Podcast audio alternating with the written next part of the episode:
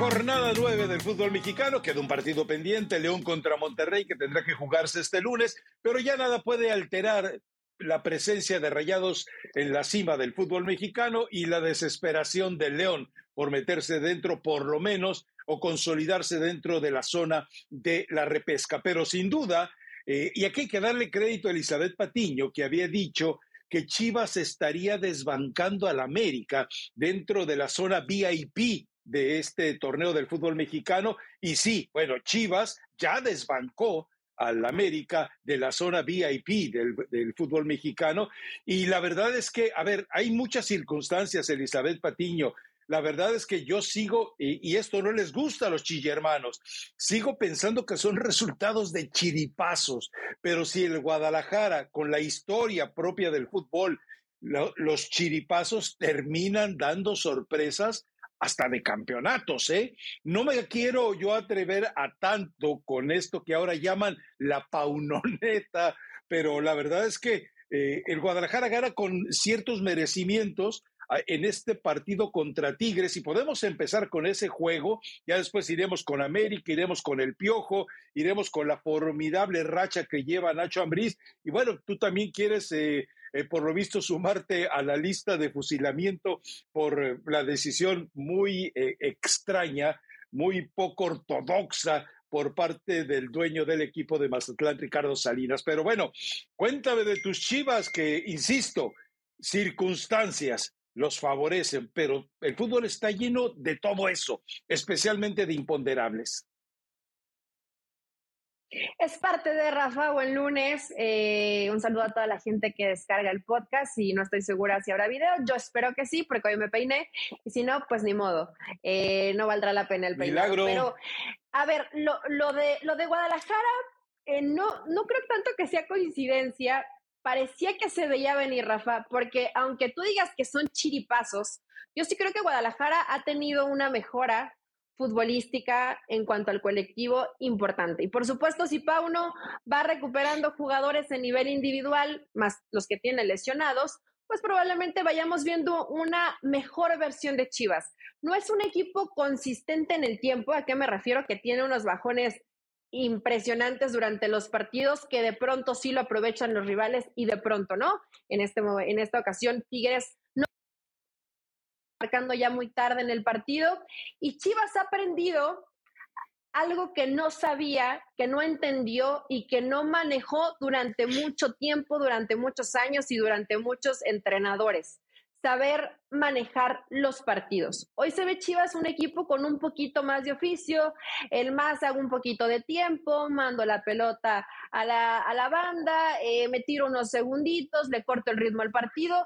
Hoy Chivas ya es un equipo que se vale más de estas cosas para cortar el ritmo del rival. Y es válido y es parte de, porque Chivas, si de algo sufría, era de aprender a manejar los partidos cuando tenía el resultado a favor. Entonces creo que es que es una de las bondades que hoy le ha podido implementar Pauno. Lo decía hoy eh, eh, con algunos compañeros más temprano, y Pauno lo llamaba las artes oscuras, Rafa, del fútbol, ya lo hemos mencionado en el podcast, no son artes oscuras, es como tú lo dices, ser canchero, eh, manejar los tiempos, comerte algunos segunditos del partido, cortarle el ritmo al rival, pero es parte de, ¿no? A Chivas le hacía falta esa experiencia, esa madurez, esa cabecita fría para poder entender el tiempo del partido y hoy me parece que ya la mayoría de sus jugadores lo entiende, todavía hay un, algunos medio atrabancados y que siempre entran atropellados, pero este Guadalajara creo que parte no solamente de la mejora futbolística, sino de la mejora en el aspecto mental de manejar los tiempos del partido.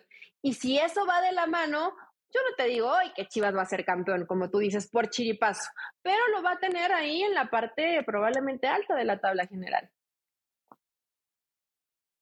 Sí, a ver, eh, sería injusto porque de repente eh, hay, algunos, eh, nombrar eh, o citar nombres sería realmente bastante ocioso, pero eh, aplauden al Tuca Ferretti, por ejemplo, cuando lleva toda su vida jugando así, entre un estilo de juego ratonero y amañado, marrullero, eh, y canchero, por supuesto, pero que le ha dado títulos y de repente eh, descender a otro juicio porque se trata de Chivas y empezar con el discurso que tiene validez, entiendo. Es que Chivas es uno de los más importantes del fútbol mexicano, es uno de los históricos, bla, bla, bla, bla, bla. Pero en tiempos de crisis, en tiempos de ser el reír de la liga, en tiempos de ridiculizarse a sí mismo durante tantos y tantos y tantos torneos, se vale intentar una, eh, eh, un recurso válido dentro del fútbol, no muy generoso, eh, no muy pulcro, pero al final, en tiempos de desesperación, esto que está haciendo el Guadalajara es tratar de recuperar eh, por lo menos la, consistencia de un equipo que ya anhela estar en los grandes aparadores del fútbol mexicano, porque lo habíamos visto que de repente daba un relumbrón en el repechaje y se metía a liguilla y ahí terminaba todo. Yo creo que es válido. Ahora, eh, la forma en la que lo está haciendo Paunovic, sí, tiene, tiene un mérito. Es decir, a veces los ajustes que hace son tan bruscos, son tan drásticos, que de repente el Guadalajara parece fragilizarse, parece debilitarse y esto evidentemente le permite al rival comerle terreno. Pero como ante Tigres, eh, no alcanzó porque no tenía Guiñac, no alcanzó porque Córdoba estaba más preocupado eh, por el Corvette que estaba eh, presumiendo en sus redes sociales. Sí, eh, yo creo que era muy importante, Rafa, saber y entender que este partido iba a depender mucho de la dinámica y del medio campo. Yo creo que era clave y probablemente así vimos el, el desarrollo del partido, ¿no? En un Chivas que fue mucho más dinámico, mucho más rápido, tocar de primera intención el balón, tratar de progresar y Tigres que tiene esta costumbre que no es mala tal vez, pero que tiene mucho tiempo el balón y es tardado y es tardado y duerme la pelota. Y hoy con la dinámica que tiene Chivas, con la intensidad para recuperar la pelota cuando la pierde, creo que ahí termina ganándole la partida al cuadro del Chima Ruiz. Eh, Chivas está consiguiendo cosas importantes, está sobre todo quitándose un poco ese complejillo de somos puros mexicanos y es muy difícil y nos enfrentamos contra los mejores planteles y no nos alcanza para competir. Hoy Chivas por lo menos está demostrando que es más inteligente para manejar los, los partidos y para competir. Después, Rafa, yo sigo pensando que los mejores jugadores son los que te resuelven los partidos y en una instancia de liguilla, yo no sé qué tan alta vaya a ser la calidad individual del Guadalajara como para verlo como un serio candidato. Hoy simplemente lo veo como un equipo que ha mejorado, que dejó esa eh, zona de miseria, de tristeza y de lástima y que hoy se ve como un rival que va, que busca, que propone, que aunque juegue de visitante, que sorprendentemente para toda la gente que apoya a las Chivas, lo hace mucho más valiente y mucho mejor fuera de casa que dentro.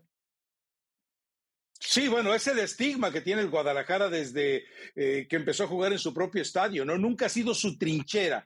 El estadio, llámese como se llame, OmniLife, Akron, como sea, nunca ha sido la fortaleza del Guadalajara. Al contrario, parece que a los que primero intimida son precisamente a los jugadores de Chivas. Ahora, eh, mi, percepción es que lo de Nahuel Guzmán eh, cometió tres errores tremendos. Primero, el que no fue castigado cuando le arroja un balonazo en la espalda a Víctor Guzmán y que merecía la tarjeta roja y que lamentablemente el árbitro, porque todos los árbitros le temen a los jugadores de Tigres, a Guiñaca, a Guzmán, etcétera. Y la otra es, Eli, haz memoria, en otros tiempos esos balones los atajaba el, el patón Guzmán. Esos balones no sorprendían tan fuera de base al patón. Me queda claro que eh, si, en uno hay una sorpresa en el remate, como en el del Tiva, lo entiendo muy cerca, como tú quieras, pero él no permitía que la pelota llegara con esa libertad de esa zona. Y el otro me parece que la forma en la que ataca el balón eh, no existe realmente dentro de una cierta lógica de la mecánica de, eh, un arquero, sino que ahora sí que se tira el costalazo a ver si la alcanza. Yo sí responsabilizo al Patón Guzmán de los goles por el nivel en el que normalmente lo habíamos visto. Lo que no, sé es si esa pasividad, esa quietud con la que lo habíamos visto y que lo comentábamos durante todo el torneo, en la que lo, lo veíamos prácticamente con una parsimonia porque ya ni siquiera provoca escándalos, Eh, es lo que nos, nos aparece reflejado en este partido contra Chivas. Para mí sí tiene responsabilidad, ¿eh? en el gol de Cisneros, eh, tal vez tarda un poco, si da uno o dos pasos, porque él sabía, al final eh, Doñas es muy, muy pasivo en, en la marca y lo, y lo, deja, lo deja, lo deja, sabe que va a eh, enganchar hacia adentro y que va a disparar lo sabe el patón, Rafa. O sea, un arquero con su experiencia lo sabe y va tal vez un poco tibio. Yo no lo responsabilizaría tanto. Eh, creo que en defensa vi por momentos muy pasiva la defensa de Tigres, dando demasiado colchón, demasiado espacio, acompañando simplemente, no tratando de. lo de Pizarro horroroso. Y eso también se. Sí. Eso también se vuelve muy complicado y te das cuenta que a pesar de que Tigres tiene un buen plantel, eh, sigue siendo Guiñac el factor diferente, Rafa. Puedes generar dos o tres, pero si no es tan solo su presencia, tan solo el saber que Guiñac está ahí, creo que te genera algo muy distinto para Tigres. Y si tenemos que a lo mejor analizar un poco más al cuadro que termina perdiendo, en las participaciones que ha tenido, y yo sé que es tu chavo y que aquí te me vas a ir para despeinarme, Laines para mí ha quedado de ver como un jugador que te tiene que marcar diferencia, que es el factor, que es el que no llevó Gerardo Martino al Mundial, que es el, el futbolista distinto, que es el rebelde indisciplinado que te va a cambiar la historia. Yo lo veo totalmente perdido, sin marcarte diferencia, diferencia haciendo un pase de más, eh, tardándose en los momentos donde tiene que apoyarse con sus compañeros. Sí, sí, sí, perdón, no pude pronunciar diferencia. Eh, diferencia. Pero eh, la realidad es que Diego Laines está, está como mi diferencia. Pregunta, Eli Patiño, pregunta. Chivas, perdón, Tigres debe ir al cajón del escritorio, abrirlo y sacar la carpeta de plan B o debe mantener al Chima. Ah, es decir, este partido me dejó ya muchas dudas en el momento en que les, en que Paunovic dijo, venga, reculemos, reculemos, reculemos. Me dejó algunas dudas de si el Chema Ruiz está capacitado para tomar una decisión contundente en la etapa clave de un partido.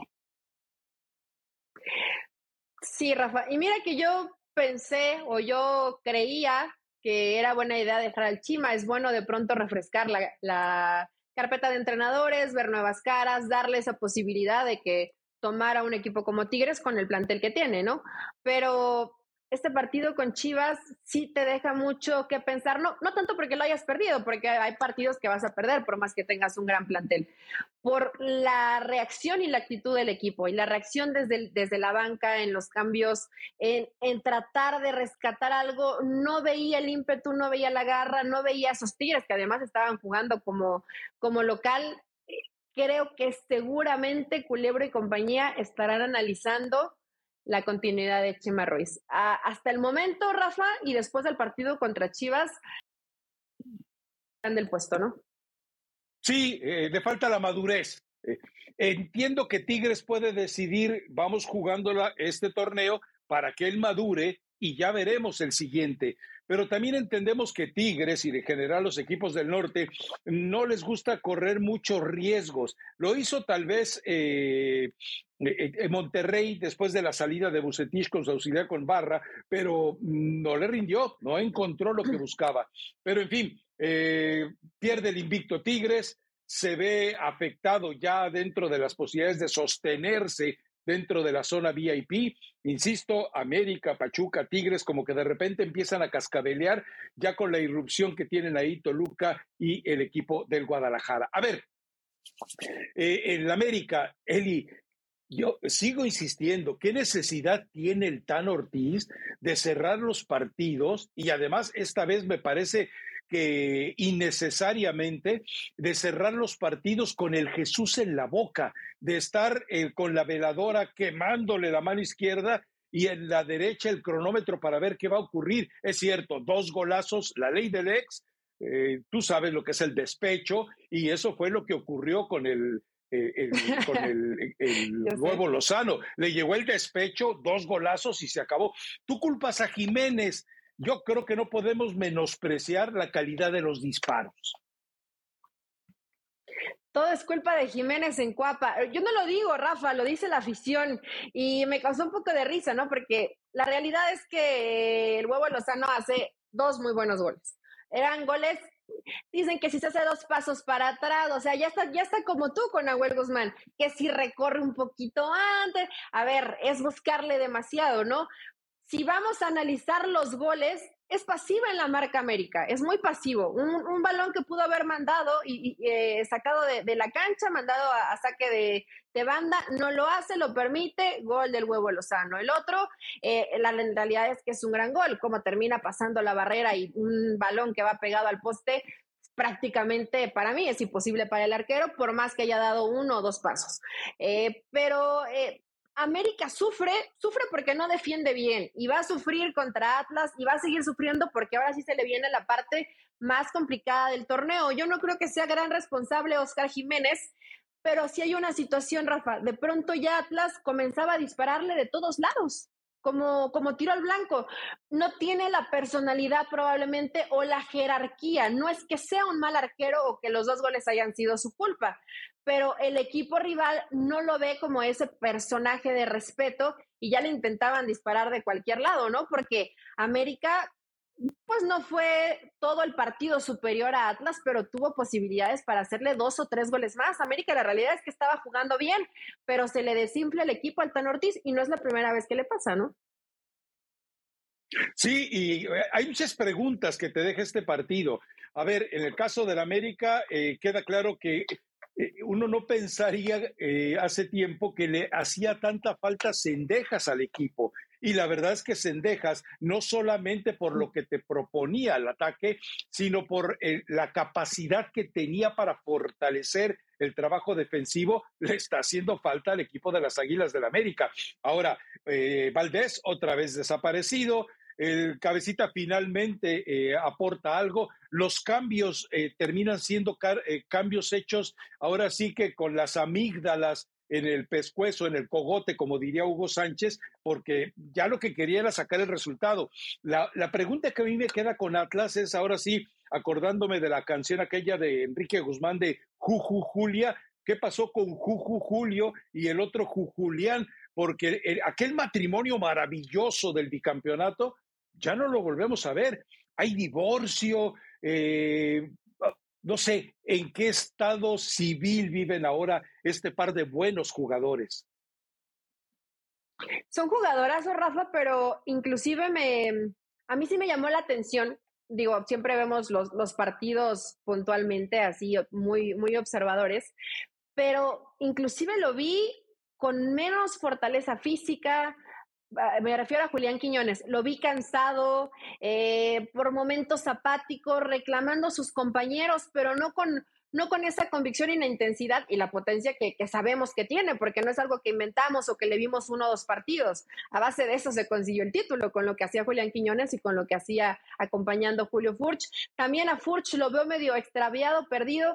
Quiero pensar que es un tanto normal, así como tuvo su punto muy alto Atlas, vendrán un poco a la baja Quiñones y Furch. Si estos anduvieran bien, le cambia completamente la historia lo que puede pretender Atlas, porque lo cierto es que el resultado de, del equipo eh, de Guadalajara es, sacarte, sacarte la rifa, Rafa, sacarte la lotería. En un partido donde te estaban pasando, exhibiendo sacar ese tipo de golazos, no se va a dar mucho en el torneo mexicano. No fue mejor Atlas que América y para mí no merecía empatar ese partido, pero eh, yo aún así sigo viendo muy por debajo de la expectativa lo que pueda llegar a ser el equipo de Atlas de la mano de Mora, que comenzaron bien, pero realmente es un equipo grisesón, eh, baja la intensidad, no tiene hoy gol y Quiñones y Furch están completamente desconectados de lo que alguna vez fueron, como todos los matrimonios, ¿no? Como decía eh, José José, hasta la belleza cansa. Bueno, pues estos ya se cansaron de hacer goles y andan en un momento bajito de nivel los dos. Bueno, ok, ya, ya, son muchas referencias musicales cuando apenas vamos a la mitad eh, del podcast. Eh, un hashtag que me sorprendió, seguramente también a ti, hashtag fuera Tuca. Apenas estaba arrancando el partido y ya estaba en redes sociales, hashtag fuera Tuca. Termina el partido y termina ganando, hashtag fuera Tuca. Entiendo que no querían al, al Catita en la cancha, no querían a Vaca en la cancha. Entiendo que no les gusta la manera ratonera en la que se cierra el partido eh, tempranito, o sea, anota el gol Antuna y dicen, vámonos, aquí se acabó esto, al estilo del Tuca. Si la gente de Cruz Azul se imaginaba que este equipo iba a jugar de otra manera, pues la verdad es que qué lamentables son sus juicios, porque el Tuca no va a cambiar y la directiva debe estar feliz. A ver, el improvisado este de Víctor Velázquez seguramente decidió, traigo a este personaje, me va a rescatar puntos, me va a evitar el ridículo, no vamos a ser campeones, pero por lo menos, por lo menos me voy a ganar una tregua de aquí al final del torneo y fortalecerlo con algunas contrataciones porque queda claro que hay mucho, mucho tronco en este plantel actual de Cruz Azul. Pues sí hay troncos, pero de pronto hay uno que otro que revive y termina dando buenos resultados y de pronto pueden llegar a aparecer los refuerzos. El Tuca Ferretti va a ser así, Rafa, y es increíble, ¿no? Porque ha tenido, sí ha tenido un entrenamiento completo, que creo que sí ya, ya lo tuvo. Eh, es, es hablar demasiado y pensar que todo va a cambiar, pero es un equipo que no arriesgó, que no va a arriesgar, que va a sacar el resultado a como dé lugar. Y creo que es algo que necesita parte de esa garantía eh, a mí también me llamó la atención, no sé si hay una campaña en su contra, una misma campaña generada a la interna por gente que no estuvo de acuerdo porque llegara el Tuca Billy. Porque. ¿Será Billy? Espera, porque tampoco es que la gente de Cruz Azul sea tan exquisita para pedir cierto fútbol dentro de su equipo después de los resultados que venía arrastrando. A mí me pareció algo orquestado. Billy ahí desde las penumbras, no sé, Billy no quería el Tuca Ferretti, Rafa que yo sepa, nunca habló con él, o sea, creo que realmente nunca hubo un acercamiento. Entonces, eh, puede ser que por ahí, ah, pero recuerda que Billy en este momento está más enfocado en los prestanombres para tratar de llegar al equipo de los Gallos Blancos de Querétaro. Pero que la gente de Cruz Azul entienda eso, ¿no? Es decir, no va a jugar de otra manera el Tuca. Yo también tienes mucha razón en eso de la, el, el presunto paladar gourmet del aficionado de Cruz Azul. ¿Cuántos años hace que no vemos un Cruz Azul espectacular?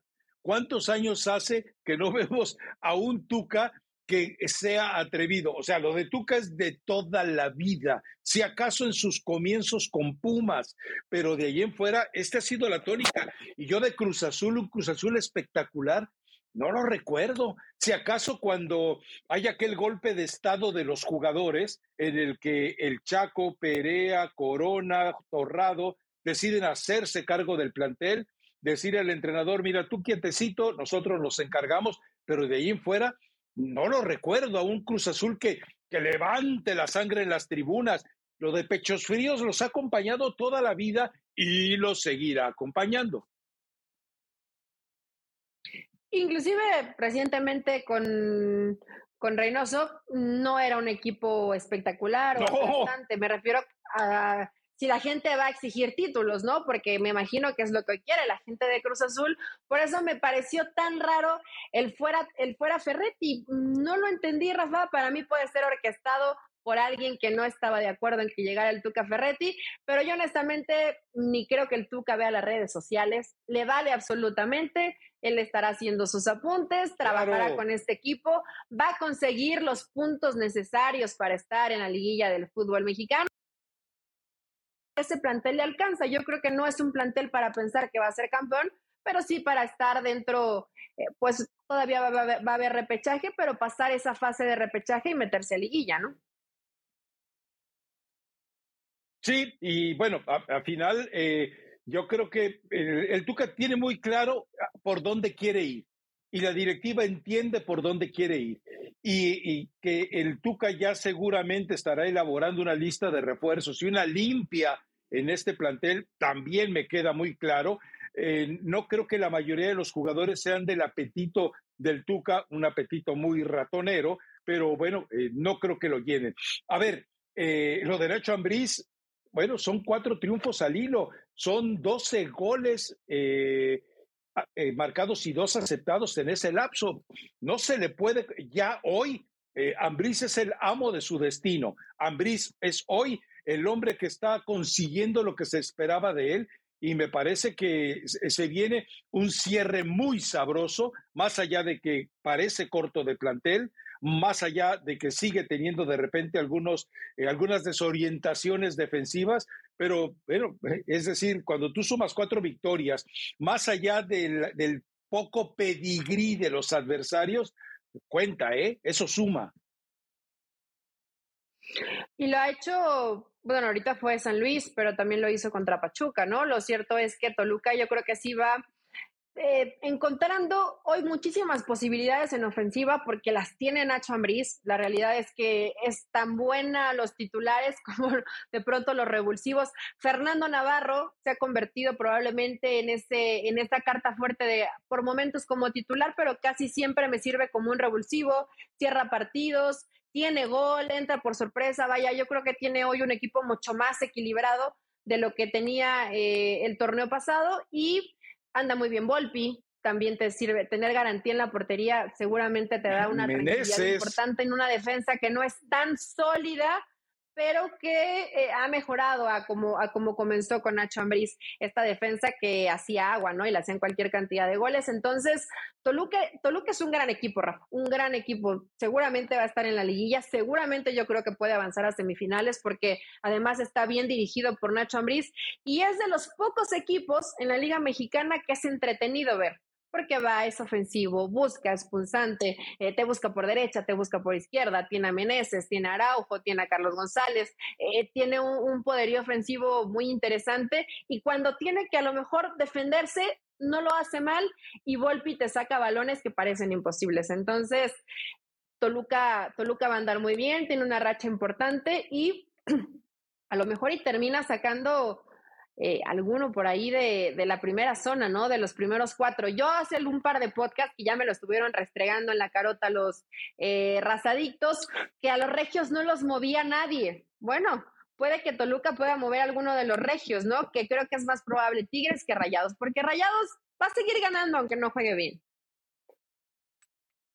Sí, y la, y la verdad es que, a, ver, me decían, eh, yo conozco pocos aficionados al Toluca, eh, y uno de ellos me decía eh, precisamente ayer, haciendo un rápido WhatsAppeo, diría eh, Ricardo Lavolpe, Ricardo Lagolpe, él, él me decía algo que al interior, así en Petit Comité, les había comentado Nacho Ambriz que con este plantel que hoy tiene en Toluca, si lo hubiera tenido en España, se hubiera quedado en España. Bueno, entiendo que sí, entiendo que es muy probable que con lo que tiene hoy en el equipo de Toluca podía haberse mantenido de manera competitiva, pero allá quedó claro que las cosas no se le dieron quedó claro que no le dieron tiempo, quedó, quedó claro que las circunstancias, incluso me comentan de manera interna en el, en el equipo, estaban en su contra eh, puntualmente, o sea, eh, que había una especie de, de menosprecio hacia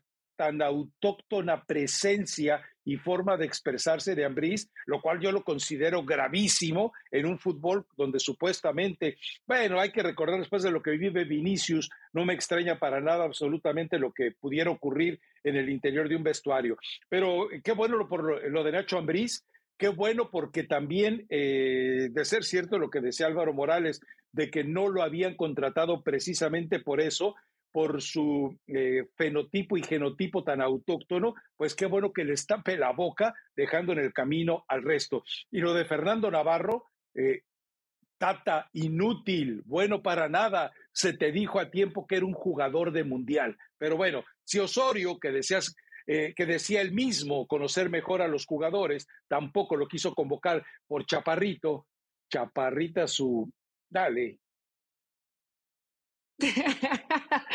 sí, pues para algunos técnicos el tamaño sí importa, para Nacho Ambriz queda claro que no, y le ha sacado muchísimo jugo a Fernando Navarro, ¿no? Lo hizo en León y, hoy lo hace en Toluca y es un jugador que siempre le rinde y que entra y le resuelve partidos, que es lo, más importante eh, para Fernando Navarro, pero pues ya fue, Rafa. O sea, yo creo que ya en el proceso de Diego Coca ya no. Ya Navarro, no sé, tendrá 35, 36 años. Ya, ya para ese proceso no llega. En su momento pudo, todavía con el Tata pudo ser y lamentablemente no fue, pero Toluca, eh, Toluca va a andar bien. Toluca va a tener eh, seguramente una gran campaña y va a estar peleando para mí en puestos de semifinales. Lo veo sin ningún tipo de problema. Hoy mi preocupación, la verdad, es Pachuca. Hacía mucho, hacía mucho que no sentía dos derrotas consecutivas. dos derrotas, ya tenía rato que Pachuca no lo vivía y más contra, bueno, yo sé que hoy solos con Miguel Herrera, un cambio anímico, jugando un poquito mejor, pero más allá de eso, la pasividad de Pachuca, muchos me preguntan, es que Almada está deprimido y se lo transmite a sus jugadores. Ayer en verdad el equipo lo vi tan desangelado, tan pasivo, que ya estoy empezando a dudar que a lo mejor sí Almada se deprimió porque no le dieron a la selección. No, a mí me queda claro que, en este momento Pachuca está lleno de viudas de sus propios sueños. Es decir, eh, Luis Chávez, desde que se determinó que no lo iban a ceder al Feyenoord, eh, no lo hemos vuelto a ver. La verdad es que no lo hemos vuelto a ver. Eh, en el caso de Kevin Álvarez, también eh, acaba de marcar dos goles y dice, este tipo va a mantener esa consistencia de manera ejemplar. No, ahora parece que hasta renuncia a lo que es lo suyo, que es el trabajo defensivo. Y no, eh, lo de Almada me queda muy claro. En el momento en que él por manejos sucios de orden político, por la perversión, la promiscuidad de los miembros de la Comisión de las Elecciones Nacionales, a mí me queda claro que él no se recupera. Y lo peor es que Uruguay sigue aplazando la fecha de designar a su entrenador. ¿Por qué? Bueno, porque evidentemente eh, se está ahorrando un sueldo. O sea, sí, situaciones mezquinas, pero hay que entender que Uruguay no tiene ni remotamente, ni tendrá los ingresos que tiene una Federación Mexicana de Fútbol por concepto de patrocinadores. No, para mí sí son las viudas de sus propios sueños, ¿eh? Eso es lo que yo estoy viendo de este equipo de, de, Pachuca. Y Miguel Herrera, bueno, pues haciendo su chamita con sus Chihuahua Squinkles, ¿no? Un equipo chiquititito que, que le puso una prótesis dental, ya lo puso a jugar en la cancha. Y los Chihuahua Squinkles ahí van, o sea, eh, seguramente van a evitar la zona de las multas, seguramente pueden meterse al repechaje, porque además tiene, tiene un plantel que bien exigido te puede generar más. Alexis Canelo no lo habíamos vuelto a ver, eh, realmente se preguntaban, ¿y, a qué te fuiste a Tijuana? Pero también eh, yo creo que por otro lado, el trabajo de Miguel Herrera, eh, fíjate cómo Miguel Herrera no se dejó llevar por la depresión post elección de Coca. Él, al contrario, o sea, dijo, ok, eh, tengo que volver a aparecer en la palestra y lo está haciendo y lo está haciendo con números, eh, por lo menos con este resultado, hay que recordar que viene del descalabro con el América, pero por lo menos eh, el hecho de que empieces a sumar de local, que para él es determinante en, una, en un potrero, en un lote baldío como es la cancha de, de Tijuana, a eso lo llevaron, ¿no?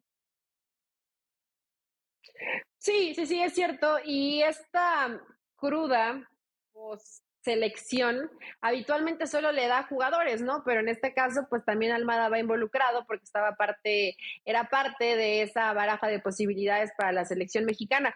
Creo que le pasa a varios futbolistas, Rafa, después de un fracaso con tu selección, viene una baja probablemente importante de nivel. Oye, el Pocho, que se está recuperando. Chávez, que estuvieron presentes. El Pocho, no, pero no, el Pocho no estuvo. Yo creo que los que participaron en, eh, eh, eh, de los que participaron, que bueno, que tú hablabas de los olvidados, te menciono estos, a lo mejor pensaría de Laines, que fue uno de los que terminan dejando fuera de la convocatoria, que tampoco está a un nivel importante. Al Chaquito no le pasó, pero él, no fue al, él no fue al Mundial y él tiene una educación distinta y tiene un apoyo muy importante por parte de su papá, que creo que eso le ayuda bastante a, Santiago Jiménez. Eh, entonces veremos cómo esto lo pueden ir mejorando, ¿no? Será parte de la responsabilidad de Almada tratar de recuperar a este equipo. Sí tiene muchos lesionados, sé que puede sonar a pretexto, pero siempre que tengas un plantel completo te va a ayudar para poder competir mejor. Pero sobre todo en lo anímico y en la intensidad que caracteriza a los equipos de Almada, creo que contra Cholos quedaron muy por debajo. Tienen que tratar de recuperarse, por lo menos si no tienes el mismo nivel futbolístico, tienes que tener la misma intensidad y la misma convicción. Si no lo tienes, eh, este Pachuca puede comenzar a sufrir. Hoy tiene una cosechita de puntos importantes, pero Rafa, si te duermes y sigues hilando empates o derrotas, te vas a la parte baja ¿eh? y te metes en zona de repechaje si es que más o menos te mantienes sumando algunos puntitos, si no, Pachuca se la va a ver complicada. Hablamos de los equipos que consiguen títulos y después vienen bajones importantes. Hay que ver si Pachuca está pasando también por este tipo de crisis.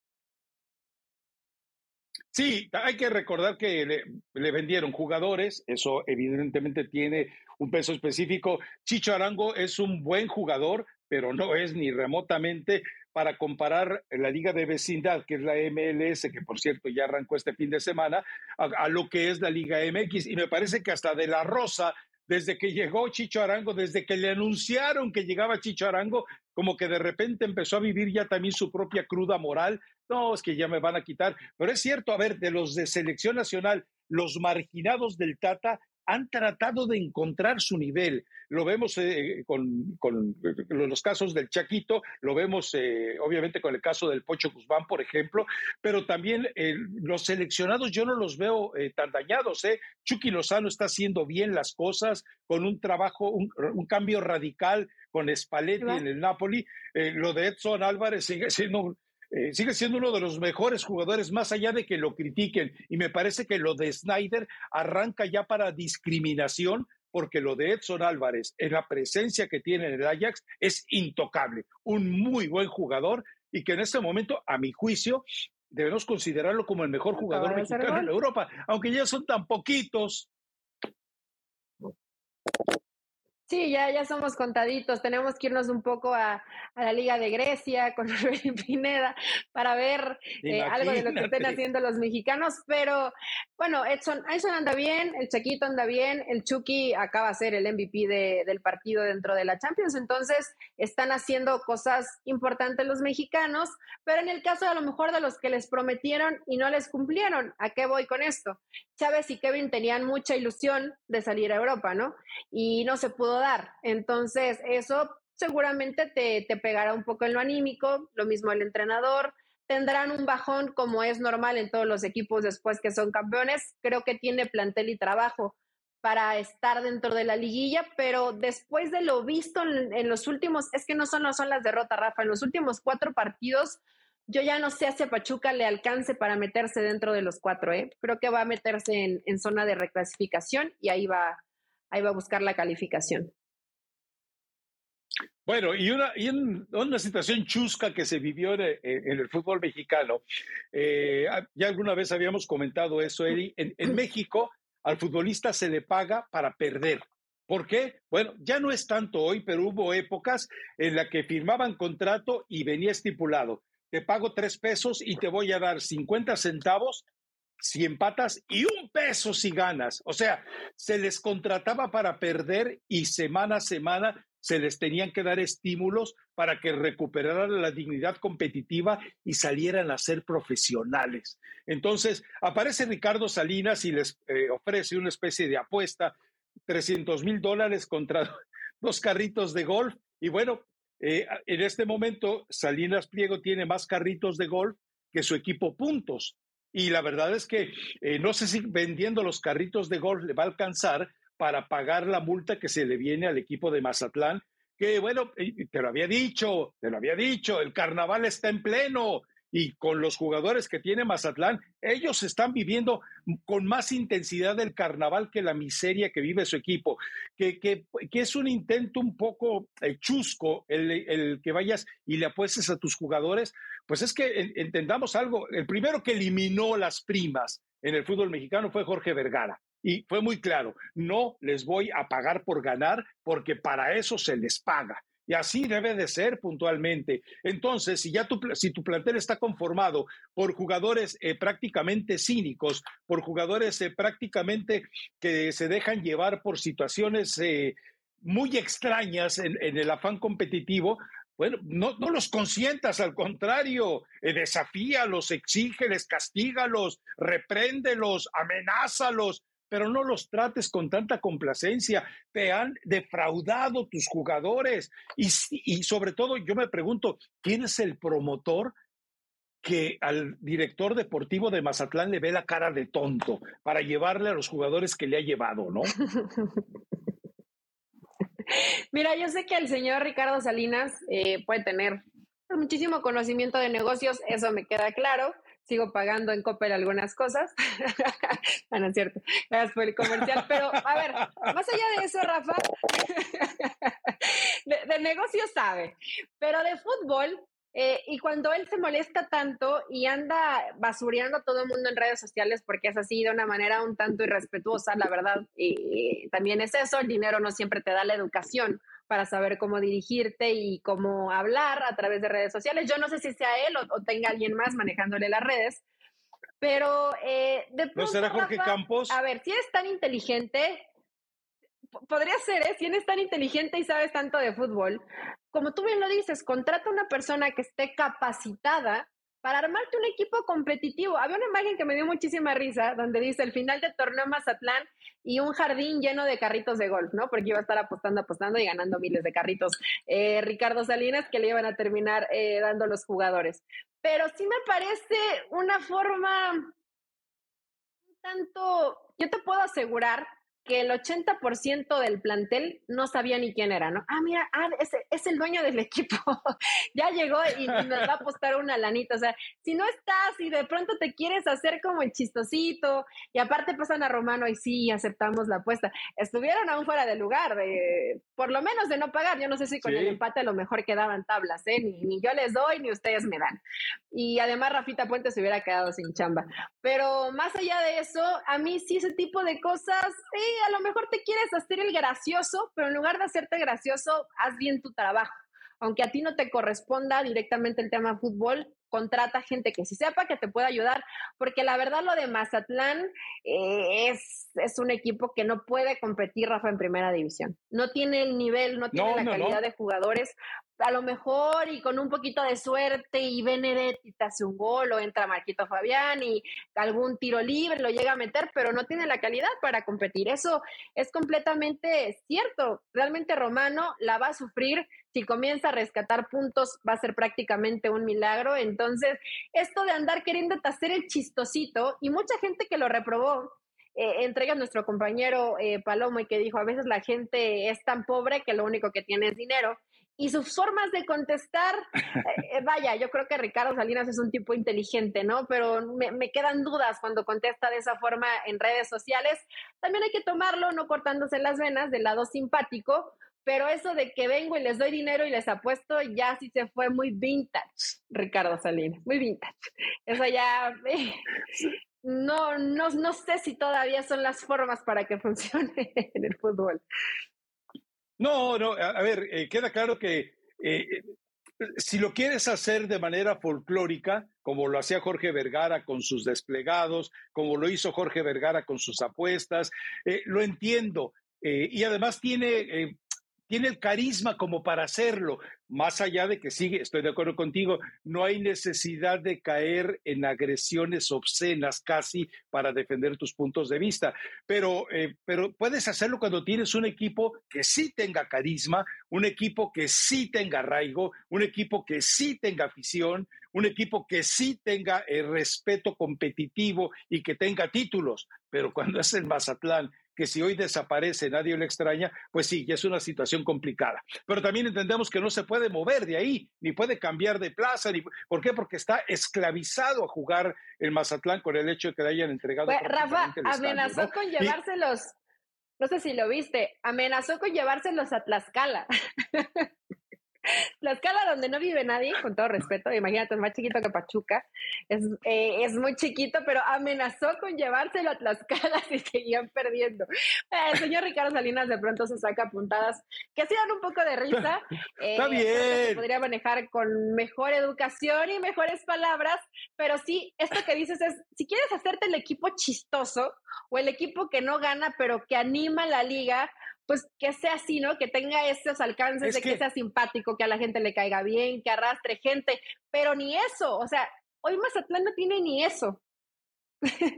Es que eh, eh, recuerda que al principio, no sé si siga teniendo el mismo jefe de medios, pero también la cuenta eh, de Twitter, eh, de redes sociales, obviamente en general, de, del equipo de Mazatlán era simpática, era, era bastante eh, cachondona, decías tú, eh, venga pues, o sea, hace falta cuentas como esa, como la del Puebla, como lo que alguna vez intentó ser Chivas, que después cayó en una antipatía total, pero eventualmente hace falta pero sí, eh, tienes que respaldarlo, tienes que respaldarlo con resultados. No, me enteré de lo de Tlaxcala, es que yo no lo sigo, la verdad, o sea, y a veces, este, con tanto que te llega de rebote, pues terminas por ignorar esas cosas, ¿no? Pero me imagino, ay, ay, ay, ay, pues ojalá que terminen en Tlaxcala, qué caray. Pero en, una de esas les va a tocar enfrentarse con Igual y Patiño, ahí eh, contra los guerreros de La Plata. Eso sí les ganamos. A Mazatlán sí le ganamos. bueno, hoy te digo que Guerreros le ganaría a Mazatlán. Pero es un equipo de esa división, Rafa, no, no, te, no tiene nada que competir ahí. y por otro lado, bueno, Rafa Puente eh, salva la chamba, sí, este, tiene mucha suerte con los goles de Salvio y de Dineno, y como dices tú, estuvo muy cerca Mazatlán de por lo menos haber salido tablas en este partido, pero el resultado y los dos, bueno, eh, uno de los dos adversarios que se le vienen enseguida al equipo de Pumas le da un poco de tranquilidad, porque el segundo es Cruz Azul, pero eh, le da un poco de tranquilidad a Rafa Puente, le da la tregua de la semana pero eh, eh, me queda claro algo para él. Conforme vaya avanzando y siga asegurando la chamba, es más probable que termine el torneo y es más probable, tal vez, que le den la oportunidad de un, un, segundo un segundo campeonato, un segundo torneo, porque seguramente habrá varios cambios en, lo que tiene hoy el equipo de Rafa Puente. Lo, lo mejor que le puede pasar es el seguir consiguiendo esos resultados salvadores, eh, pero es complicado. Para el equipo de Pumas hoy es muy complicado. ¿Algún otro tema que te haya quedado pendiente por ahí, Elizabeth Patiño? ¿Cuál? Mm, no, creo que no quedó pendiente en el tema de Rafa. Eh, lo importante creo que nos dimos cuenta todos que el equipo lo apoya. Eh, que aunque los resultados no se han dado como seguramente ellos esperaban, van, le dedican los goles, hay buena relación, eh, cuerpo, técnico jugadores y eso siempre te va a ayudar a rescatar un poco lo que de pronto no se llega a conseguir porque vaya que Pumas genera buenas opciones, pero también falla, falla demasiado y en defensa es un equipo eh, con muy pocas garantías, un equipo que sufre muchísimo para defenderse. Entonces, ojalá ya Rafa le dé tiempo para encontrar ese equilibrio. Me encanta, la verdad, que su papá Rafa, Rafa Puente, después está en, fútbol picante y siempre lo ves con una cara de sufrimiento que dices, qué bueno que pudo sacar el, resultado, ¿no? Por lo menos el 2-1, pero se ve que, pues, que sabía que Rafa realmente tenía pie y medio fuera y que ese resultado termina dándole un poquito de oxígeno para seguir con Pumas. Creo que simplemente tal vez Rafa agregar que arrancó la, la MLS, jugó tu jugador favorito, Rodolfo Pizarro, ganó el Inter Miami. Eh, y bueno, todavía hay que esperar a que carbure un poquito más eh, la Liga de los Estados Unidos, ¿no? Apenas va comenzando, pero seguramente hay que hablar. Jugó Héctor Herrera todo el partido, eh, perdieron, pero jugó todo el partido. Entonces, bueno, pues ahí están un poquito más de mexicanos. No, pero es que, insisto, si tú te puedes, vamos, no sacas un once ideal, de jugadores mexicanos que han estado en la MLS. O sea, yo me quedo con Cuauhtémoc Blanco, me quedo con Carlos Vela, solo un torneo de Carlos Vela y especialmente este que fue campeón. Bueno, el anterior en el que supera Zlatan también fue muy bueno, pero eh, ahí en ese once ideal no puedes poner a Javier Hernández. Eh, no puedes poner a Pizarro, no puedes poner a Pulido, eh, no puedes poner a tantos y a tantos que realmente fueron por su fondo de retiro. No puedes poner a Hugo Sánchez, que a eso fue al Dallas Burn, nada más a, eso, a sacar su foro 1K y, de, su fondo de retiro, su pensión, y se acabó. Es, es difícil decir que el jugador mexicano ha sido un digno competidor en, en la MLS. Ni Luis Hernández lo fue, no lo fue Carlos Hermosillo, no lo fue Jorge Campos. Me quedaría con algunos momentos de Claudio Suárez, por lo menos su responsabilidad, con Ramón Ramírez, con Paco Palencia, que todavía le alcanzó para un nuevo aire en el fútbol mexicano, pero bueno, bueno, la Chofis, la MLS hizo cinco buenos partidos cuando dijeron, a ver, ¿cómo lo marcamos a este rechoncho amigo? Pues así, así, así, y no volvió a aparecer, ¿eh? Que por cierto tampoco apareció eh, esta derrota del equipo de Pachuca. Pero bueno, son situaciones aparte. ¿De verdad viste los partidos del MLS? Yo te lo juro, no vi ninguno.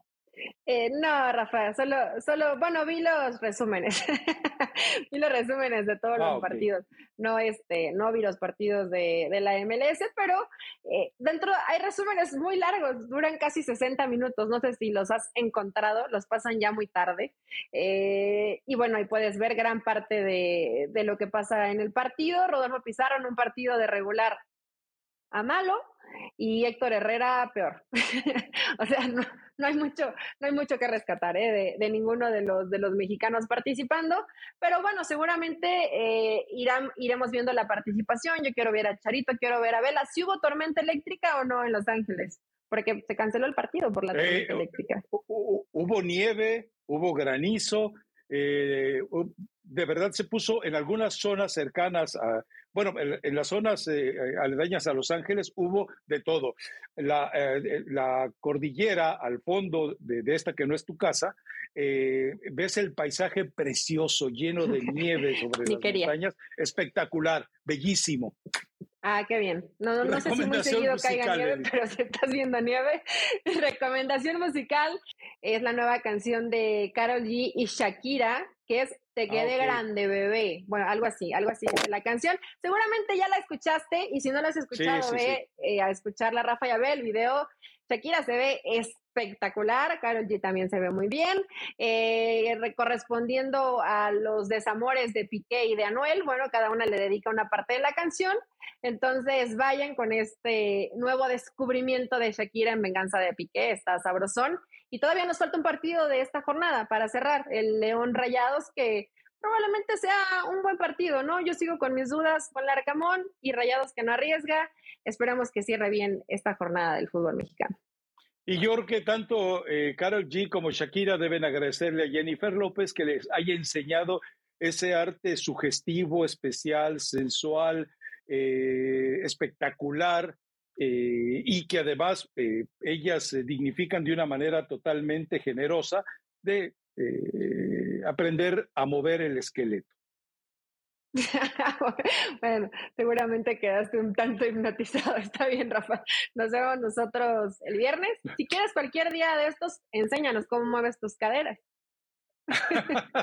Deja ver si tengo, porque no hay ni la cintura ni las caderas. Vámonos, Eli, ya estás delirando. Chao.